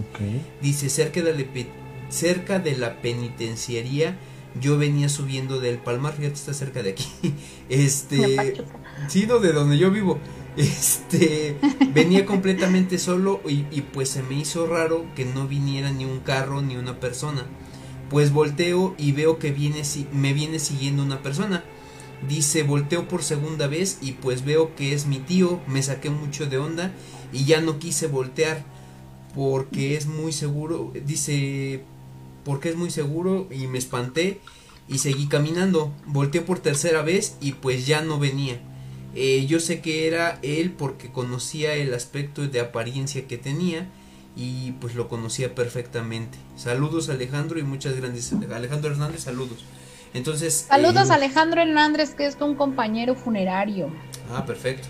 Muchos Fíjate, saludos. Entonces, eh, es bien interesante. Eso eso es lo que yo comento. O sea, bueno, pon tú, es un familiar que te viene siguiendo, pues a lo mejor te viene haciendo compañía, como vienen diciendo hace ratito. No, ¿no? ¿sabes qué? Bueno, se dice, lo que yo he escuchado, se dice cuando él, él habla de que es un familiar muy querido.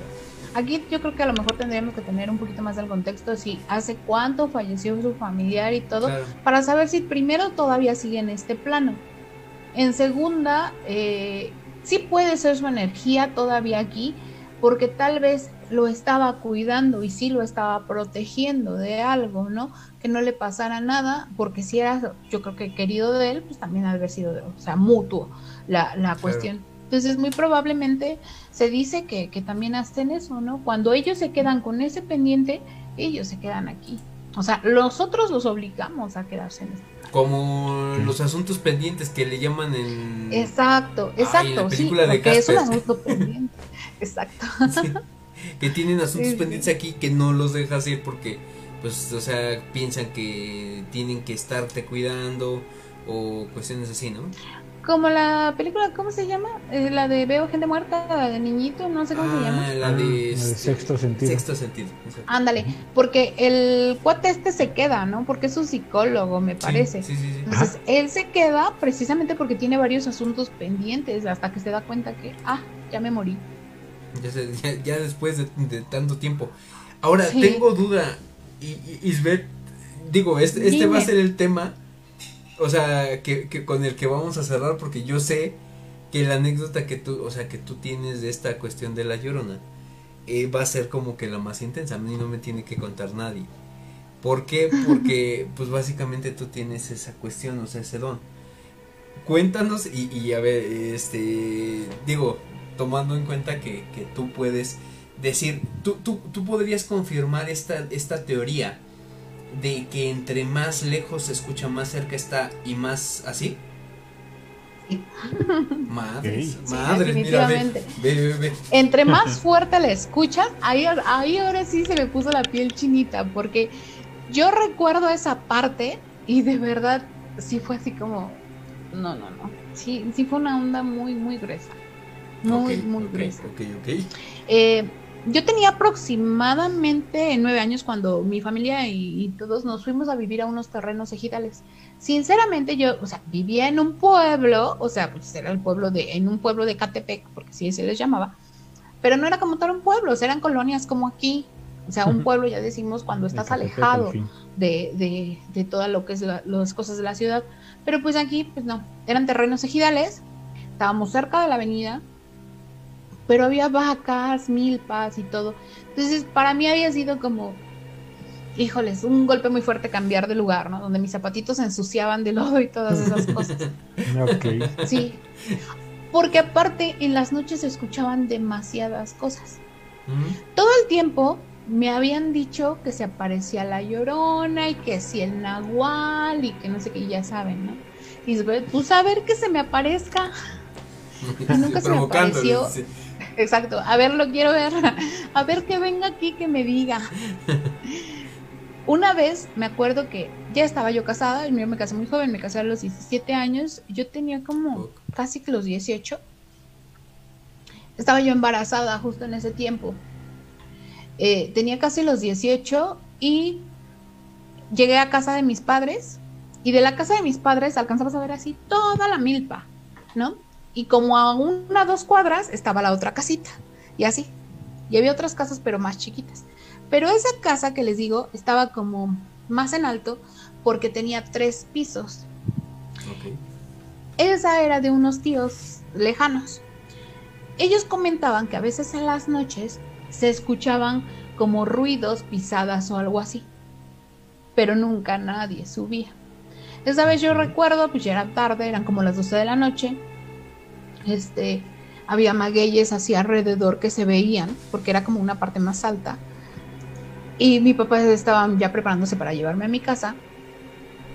Y me paro en la puerta, volteo y al mirar a lo lejos, era como si en la antena de televisión, porque en ese tiempo todavía se usaban esas antenas que eran Sí, como sí, sí. se veía como si estuviera, eh, te juro que me pongo chinita, una sábana Sí. volando. Entonces yo me quedo así de, güey, ¿qué es eso? Es como una sábana, se le habrá caído a mi tía del tendedero y yo así de, no, ¿qué onda, no? O sea, viéndola y ver cómo volaba así, ¿no? Sí. Y dije, "Ah, no. Oye, mamá, ven. Me dice, ¿qué quieres? No, ven, espérame que estoy preparando. Digo, a ver, es que ¿qué hay ahí? Volteo y ya no hay nada. Madre. Y yo dije, "Ah". Ya me metí de malas porque ya no estaba. Ya se había volado la sábana, según yo. Y cuando ya vamos para afuera, le digo, mira, mira, mira, ahí está otra vez. Pero ya era como si estuviera parada más abajo. O sea, se estaba acercando. Entonces, era como si fuera una mujer, era la silueta de alguien, de una persona, pero era como un vestido blanco, muy blanco. O sea, yo te puedo decir que era como si estuviera iluminado. Ujú. Y se veía que volaba. Y yo otra vez, mamá, mamá, mamá. Y volteó y nada. Y yo dije, bueno. Ahí yo creo que fue la primera vez en que yo me topé con esa experiencia. Tiempo después, ya casada, ya cuando mi hijo yo creo que tendría como 10 años. Ok. eh, iba yo, yo, yo trabajaba todo el tiempo y cuando llegué a- iban a ver creo que un partido o algo así de fútbol de México. No sé qué estaba pasando pero había un partido. Cuando yo llegué a casa a su casa había un partido y estaba pues el compadre la familia ya sabes todos viendo la tele. Pero ya estaban todos tomados no ya total llegué, pues, saludé, todo, así, fui a dormir al niño, todo.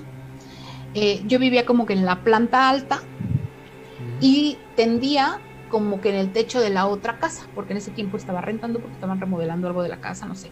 Entonces yo tendía en, en- en el techo de la casa de abajo. Eh, ya me, me dice mi marido, ya me voy a acostar, o sea, ya estaba muy, muy ebrio, se fue a acostar.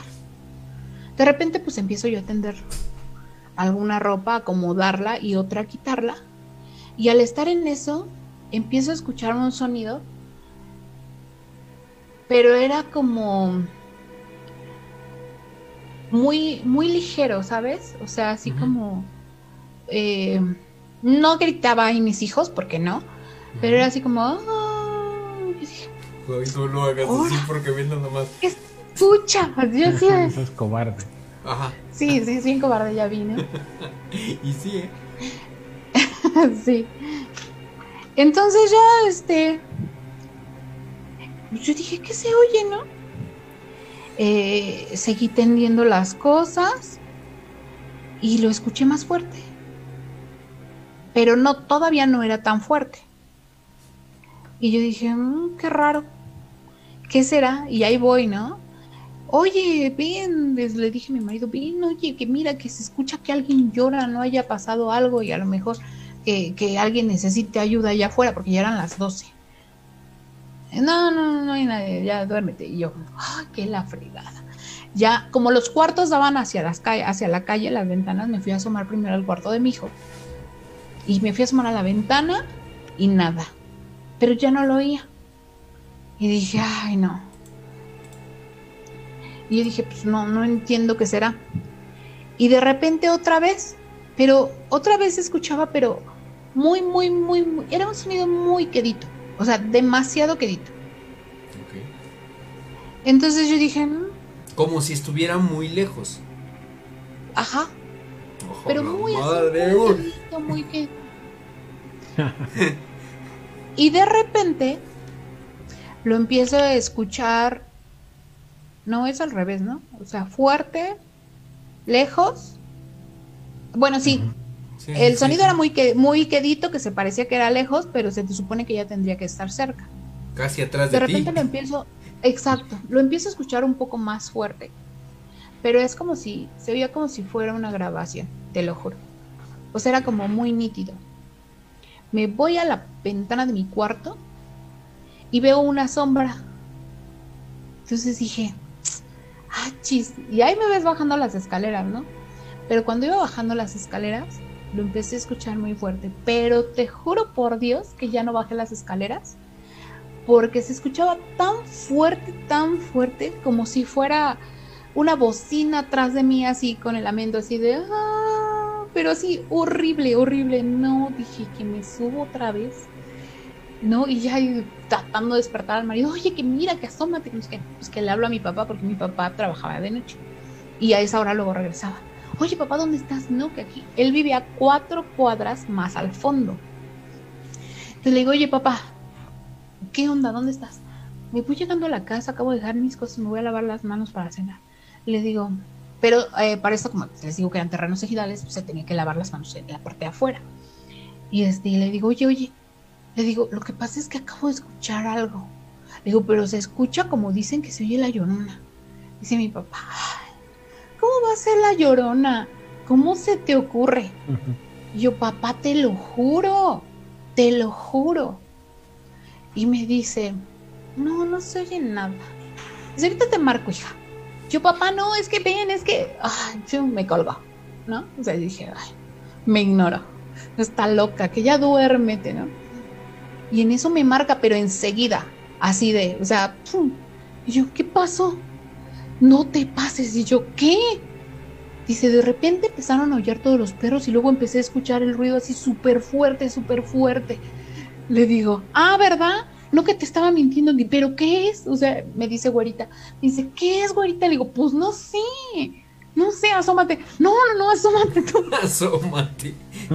Pero pues vivíamos en distancias, ¿no? Entonces, si ya la oíamos fuerte, quería decir que cuando la oí cerquita, Iba pasando ella por ahí. iba pasando por enfrente de mi casa y la empecé a oír lejos cuando se iba yendo, que fue cuando me asomé y según vi como que una sombra por la calle.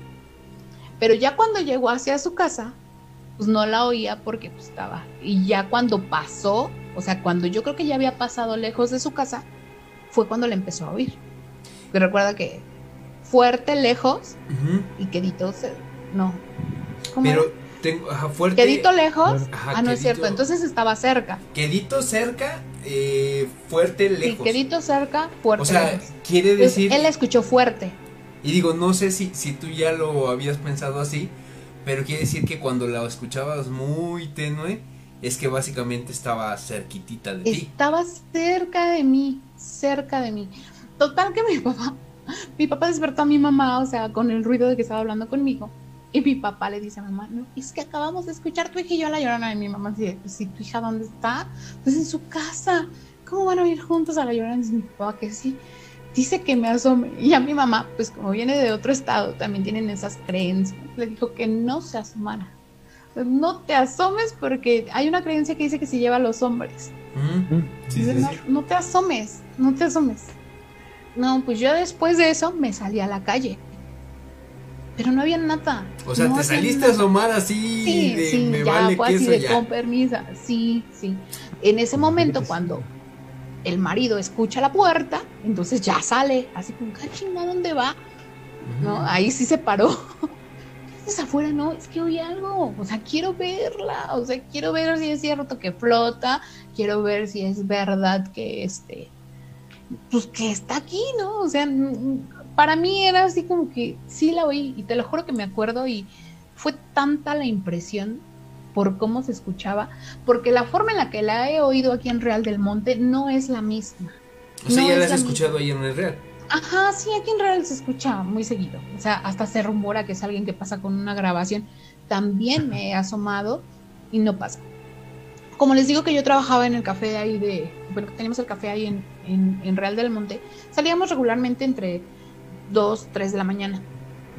Una vez eh, terminamos pronto y estaba eh, mi hijo, su novia y yo. Íbamos hacia el cuarto, rentaba yo un cuarto de estudiante. Entonces, a la mamá se le pierden las llaves y no podíamos entrar. Pero regularmente eh, la llorona se escucha en el Estado de México a las 12. Yo creo que de aquí a que llega a, a Pachuca, pues se dan las 3 de la Sí, mañana sí que es la hora en la que se escucha en Pachuca a las 3 de la mañana. Entonces, el, el reloj de la iglesia de, de Real del Monte empieza a sonar y es cuando se empieza a escuchar. Yo ya, creo que eso ya se los había contado, o sea, yo hablaba con mis papás cuando llegaba, así de, hola, ya llegué del café y estoy aquí, ya me voy a dormir y así, ¿no? Contándoles cómo estuvo la noche.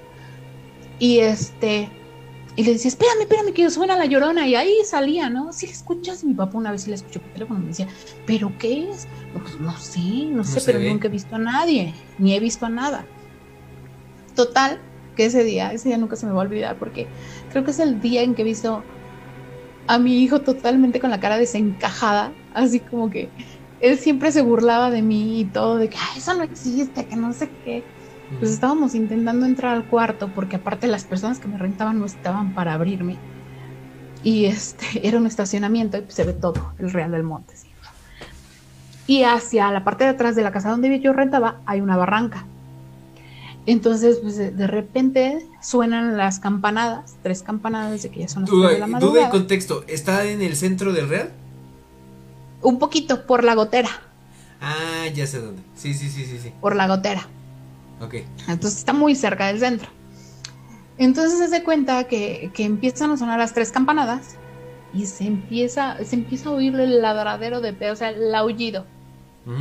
No te juro que mi hijo se acercó al, al arco de la puerta, así se puso y dice, ¿por qué no nos podemos meter? Estaba así, muerto del pánico. Terminan de ladrar los perros y se empieza a escuchar.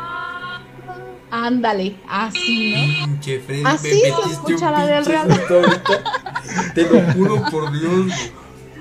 Por Pero eso te digo que la de Real se escucha muy así, porque no dice ay mis hijos, pero sí grita así de ah, es un grito, solo es un ah, largo, largo. No, mi hijo yo creo que no se hizo del baño porque de plano estábamos nosotras dos ahí. Se abrazó de su novia y me dijo, ¿por qué haces esto, mamá? Y yo me, no perdí las llaves, o sea, no, La estás invocando. dice. no es mi intención. Bueno, antes de Pero- pasar a, a- a preguntarte eh, la teoría que tú tienes, tengo eh, un mensaje de Cristina Rodríguez Cervantes. Dice, en un pueblo por Toluca, no recuerdo el nombre exacto, nos comentaron que los hombres no debían estar tan tarde en la calle y menos toma- tomados porque una mujer se los llevaba. Es justo lo que me comentabas hace rato. Pues sí, la llorona. Eso es Dice- invento de sus esposas para que no salgan. Para que no salgan. Exacto, sí, yo opino lo mismo. Dice Señoras, Alejandro no Hernández. Llorona. y sí, ¿eh? pues son cinco años, casi seis años de que ya había fallecido, de lo que comentabas hace ratito, este, Isbeth. Es- ¿Qué crees? Pues Ah. yo creo que ahí, si, si Alejandro sintió mucho su pérdida, muy probablemente eh, tenga todavía parte de su energía con él. Porque quiere decir que, que tanto él con sus sentimientos no lo liberó y es por eso que, que de cierta forma está con él. Y es como te digo, se hacen presentes a veces cuando nosotros nos sentimos más vulnerables. Fíjate, tenemos a David González que también deja saludos, saludos David, y también eh, a Jorge Hernández, que de hecho tiene una historia más o menos similar, ya la había contado acá en la mano cachonda con respecto a la llorona y también dice que es la primera vez que se ha aventado el credo de, de derecho al derecho y al, al revés, porque sí dice que sí fue muy intensa esa cuestión. Entonces, No, pues esa vez, ah, Ah. perdón que te interrumpa, a mi hijo sí, sí me dijo, o sea, al otro día me dijo, neta, no te pases, no vuelvas a hacer esto o no vuelvo a venir contigo. O sea, no, neta, no.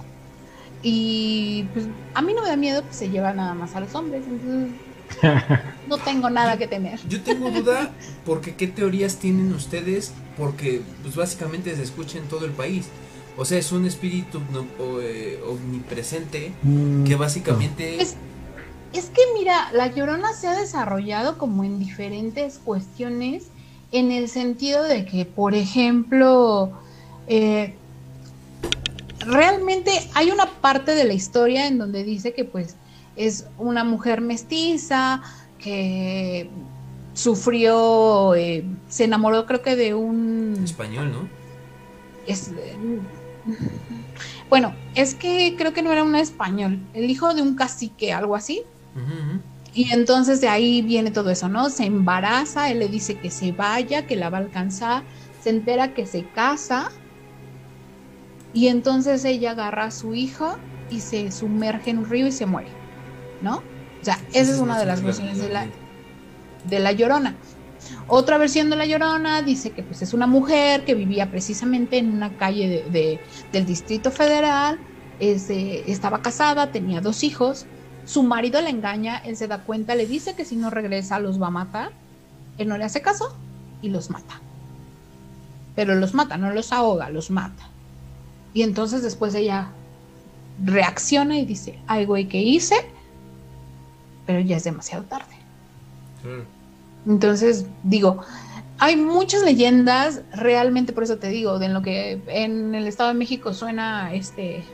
En el DF dicen que es como por las 11, en el Estado de México a las 12, ya aquí en Pachuca llega a las 3, no sé a qué hora se, oiga- se oiga en otros estados, igual que nos platiquen en qué horario se escucha, pero pues es eso, ¿no? Y aquí en Real del Monte pues se escucha mucho. Hay varias teorías, de hecho, bueno, eh, muchas, muchas teorías, pero por ejemplo, yo la relaciono más con algunas criaturas del folclore, que no solamente tiene que ver con México, sino a nivel este, internacional. Hay una serie de eh, espíritus, espectros, que sería, creo que sería lo más co- correcto, espectros, que en algunos lugares se les conoce como banshees, por ejemplo, que son espectros, pues de- definámoslo así como gritones, chillones. Y hay diferentes líneas sobre este tipo de espectros. Hay algunos que dicen, similar a lo que platican de la llorona, que presagia la muerte. El hecho de escucharla, sobre todo para los hombres, y puede ser mortal por muchas razones. Por el tipo de grito que causa enfermedades, o porque normalmente los seduce, los pierde o los ahoga en ciénagas o lugares donde hay agua. Y el O otro, los vuelve locos. o los vuelve locos, exactamente.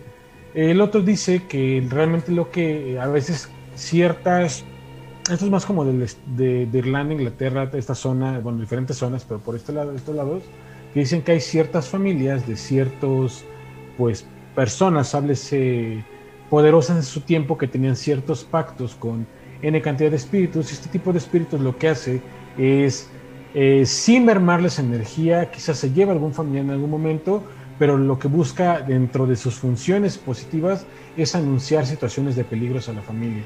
Entonces cuando la escuchan llorar, cuando la escuchan quejarse, algo va a ocurrir. Y se narraba mucho como en estas épocas donde tenían como la costumbre más frecuente de entre familias o hacendados o feudales atacarse entre ellos para dominar tierras. Entonces digo, hay muchas posibilidades, pero el folclore la relaciona más con un tipo de espectro que es chillón, gritón, más que con leyendas específicas que a lo mejor se han ido acuñando a través del tiempo por la aparición en ciertos lugares de este tipo de espectros. Perfecto, pues más o menos entonces para tener ese contexto. Pues son como muchas cosas, ¿no? O sea, realmente no podríamos saber, yo creo que cada lugar la ha adaptado a, ciertas vivencias o no sé. Pero a final de cuentas es una mujer que viene a vengarse de los hombres, ¿no? De cierta forma. Es feminista tal vez. Solamente para cerrar el programa, porque Isbeth, este, para que igual ya te dejemos libre de la mano cachorra sí, gracias. el día de hoy. Este, quisiéramos saber tus redes sociales nada más para este, ir cerrando contigo. Antes de irme, quiero mandar un saludo a un amigo, no se me había pasado. Saludos. saludos a Macupa, Carlos, un abrazo muy grande donde quiera que estés, un abrazo fuerte. Y pues denle like a mi página, mi página es en Facebook, Isbeth Díaz, así tal cual. Y pues aquí nos vamos a ver la siguiente semana si, si me invitan. Dentro de 15, porque. Dentro de 15 días. Ah, sí, es cierto, dentro de 15 días. Sí, no, sí, claro, estás invitada y digo, ahorita la verdad, si nos pusiste los pelos de punta a los que estamos ahorita, imagínate. Entonces, sí, claro, pues la, la invitación queda abierta como, como cada 15 días. Y de verdad que este agradecemos mucho el haberte tenido el día de hoy eh, aquí con nosotros, que pues básicamente vinieras a perturbar nuestros sueños entonces, este. de cualquier manera, pues ahí estamos, este, Betty. Si quieres, ahora sí que en el momento en que tú decidas, porque igual entendemos que entendemos la situación. Entonces, este, ya nada más para ir ahorita cerrando con los comentarios. Si en algún momento te desconectas, ya lo entendemos.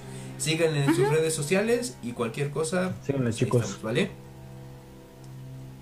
Eh, Cristina Rodríguez Cervantes dice: este, y verles la cara de susto a todo el pueblo cuando me hablan de eso me causó curiosidad y nos pusimos a investigar. Y si hay relatos de esa mujer, pero dicen que es joven y bonita. Sí, es otra de las cosas, ¿eh? Que es una, una cuestión que por eso se lleva a los hombres, porque de alguna manera los seduce. Este, dice Ranulfo Bustos, esto que comenta Jorge sucedió en el camino de la de herradura entre los Ochitlán o de, los Ochitlán a Zacualtipán. Fíjate nada más, entonces sí, sí es algo referente a lo que les estaba diciendo hace ratito de la leyenda de este bebé. Este sí se ha contado por generaciones esa, esa anécdota, esa historia. Y eh, Cristina Rodríguez Cervantes dice, siempre es un gusto escucharlos. Saludos Cristina y gracias. Saludos Cris. Gracias a todas las personas que estuvieron conectando con nosotros. Gracias Freddy. Y este, pues qué te digo, sí, sí son cosas que llegan a ser inexplicables, que de repente pues sí, sí te llegan a perturbar el sueño un poco, sin embargo pues es parte de, es parte de, del gusto que, le agarramos a esto. Pues de repente, aunque uno no quiera agarrarle el gusto, nos han pasado este tipo de cosas y otras más que les iremos contando. Y la verdad es que sí, chicos, gracias por todos los que nos están viendo, todos los que están conectados aquí con nosotros, ya con nosotros que ya casi medianoche, entonces ojalá este programa les esté gustando y pues ya saben que nos pueden contactar, seguir cada 15 días aquí en su programa de la mano cachonda, de sección de y qué sé yo, ya saben, el programa principal. Y si quieren marcarnos, nos quieren contar una historia directo de viva voz, lo pueden hacer, hoy por aquí están viendo en la pantalla, por ahí tienen el número de WhatsApp. Y para que no gasten crédito, márquenos por WhatsApp una llamada, inclusive los podemos presentar por aquí para que los escuche la audiencia y nos puedan platicar lo que les pasa o lo que les ha ocurrido. O si de repente al estar viendo este programa le está pasando algo, pues miren, qué mejor, grábenlo es más, contáctenos y con todo gusto Fíjate que está ocurriendo por ahí. Hasta ahí podemos recibir hasta videos, ¿eh? Si tienen algún video, alguna imagen que compartir, pues bueno, ahí es, el, teléfono está abierto. Y pues para tus redes sociales, Freddy, para cerrar. Muy bien, chicos, pues saben que a mí me pueden seguir en, Instagram, por ejemplo, con el. De hecho, por aquí aparece donde ven esta cosita eh, de color amarilla al lado de. Bueno, enfrente del Vimo. Ahí aparece como aparece en Instagram, que es Fred-Disaur, Disaur con Y y con doble S Así me encuentran en Instagram. Y de igual manera, pues subo contenido variado. Mucho de ello, la verdad es que últimamente me dedico a subir como tema de cuestiones verdes, plantas y todo eso. No es porque sea la señal de las plantas, es parte de mi chamba. Entonces, me gusta de repente compartir cosas interesantes que, que veo por ahí. Y por lo demás, también saben que me pueden seguir en un proyecto que es de The Bone. Este The Bone nos pueden seguir como la casa oficial, que de hecho por aquí está muy chiquito, pero por ahí se ve, la casa oficial de desarrolladores de contenido, que es New Down para todos aquellos que alguna vez hayan soñado con tener poderes en la vida real, hoy es la oportunidad más grande que pueden tener acercarse a esto, ya que The Bone trabaja precisamente con eh, diferentes herramientas tecnológicas las cuales les pueden ayudar precisamente a poder eh, batirse en duelo con alguien, este, con magia virtual, si lo quieren ver así. Y este proyecto acaba de finalizar su Kickstarter, el fondo que tuvimos eh, cerró apenas el día de ayer, 22 de, julio, y pues ya estamos prácticamente a la espera de que tengamos todo el desarrollo tangible para empezarlo a compartir. Y pues si les gusta unirse a eso, por aquí les voy a dejar las redes sociales también para que lo sigan. Y pues bienvenidos, la verdad es que va a ser una experiencia de verdad, de verdad increíble. Así que pues gracias chicos por vernos. Perfectamente Freddy. Y pues bueno, a mí me pueden seguir como JG Tuso en Instagram, arroba Jorge Gómez Tuso en Twitter y ojo, eh, como ya lo hemos venido comentando a lo largo del programa, ya tenemos un nuevo medio de contacto. Entonces se los dejamos junto con todos los que ya tenemos en pantalla. Todos los martes a las 9 de la noche en y qué sé yo en Facebook. Nos pueden seguir en nuestro Facebook Live. Y el Facebook Live también de cada 15 días de la mano cachonda. Eh, más o menos pasaditas de las 9 de la noche para que igual ustedes estén al pendiente cada 15 días los días viernes. Eh, nos pueden mandar también eh, sus correos a y qué sé yo, programa arroba gmail.com, al igual que todas sus historias para la mano cachonda. Y nos pueden seguir también y les pedimos eh, enormemente que, o encarecidamente que nos sigan tanto en YouTube como en Spotify, como y qué sé yo, así tal cual lo están viendo en, en pantalla. Y bueno, este nuevo medio de contacto que ya lo hemos estado promocionando durante toda la noche que no nos vamos a cansar de promocionarlo porque la verdad ha sido un, nuevo, eh, una nueva adaptación para poder estar en contacto con ustedes. El número de contacto de WhatsApp de qué sé yo es 771-330-0782. Repetimos 771-330-0782 para que lo tomen en cuenta, para que de alguna manera si quieren hacernos llegar sus historias, eh, toda la interacción que quieran tener con nosotros pueden hacerlo por este medio, ya lo comentaba Freddy hace ratito, tanto con la parte de este esta cuestión de de este qué sé yo, como con la mano cachonda. Y pues bueno, ahí pueden estar en contacto con nosotros, mandarnos sus imágenes, mandarnos sus saludos. De alguna manera también vamos a tratar de llevar esto a un tema un poquito más interesante con lo que es y qué sé yo, entonces para que también podamos probar las llamadas por WhatsApp con ustedes y que podamos tener ese contacto directo. Entonces ya nada más para cerrar eh, los últimos dos saludos, Javier Aguirre Salguero dice lo bueno que a mí no me puede llevar la llorona. Dice buen punto, buen punto. Elizabeth Moreno dice muy interesante el tema del día de hoy. Saludos, gracias, gracias Elizabeth y pues bueno. Gracias Eli ha sido todo el día de hoy. Muchas gracias a todos los que estuvieron conectando con nosotros, que ya estrenamos también el número de WhatsApp. Eh, Freddy, no sé si tengas algo más que agregar. Nada más que decir, chicos, que esta noche sea de mucho miedo, de mucho terror, que les pasen cosas increíbles, fantásticas aterradoras, para que nos las puedan compartir aquí en el programa. Así que bienvenidas todas las historias, gracias por estar un viernes más con nosotros y pues no me queda más que decirles que pues noches terroríficas, pesadillas terribles y pues nos estamos viendo en el próximo programa de La Mano Cachonda. Así es, y para los que tengan insomnio, eh, vamos a estar ahorita, y eso se me olvidó comentártelo, Freddy, vamos a estar jugando un rato eh, Resident Evil. Vamos a ver este manco, cómo lo este matan las plagas. Tratando de, de, sobrellevar este juego, que de hecho ahorita estoy justo prendiendo la computadora donde tengo ah, el juego. Pues, Entonces, para que no se despeguen, ahora sí que no se despeguen bien el siguiente programa de la noche. Vamos a estar dándole un rato al, Resident, entonces para que eh, no se lo pierdan, cuídense mucho, nos estamos viendo para la próxima. Gracias Freddy, gracias estamos viendo, chicos, gracias. Nos estamos viendo, gracias. Hasta luego, Matané.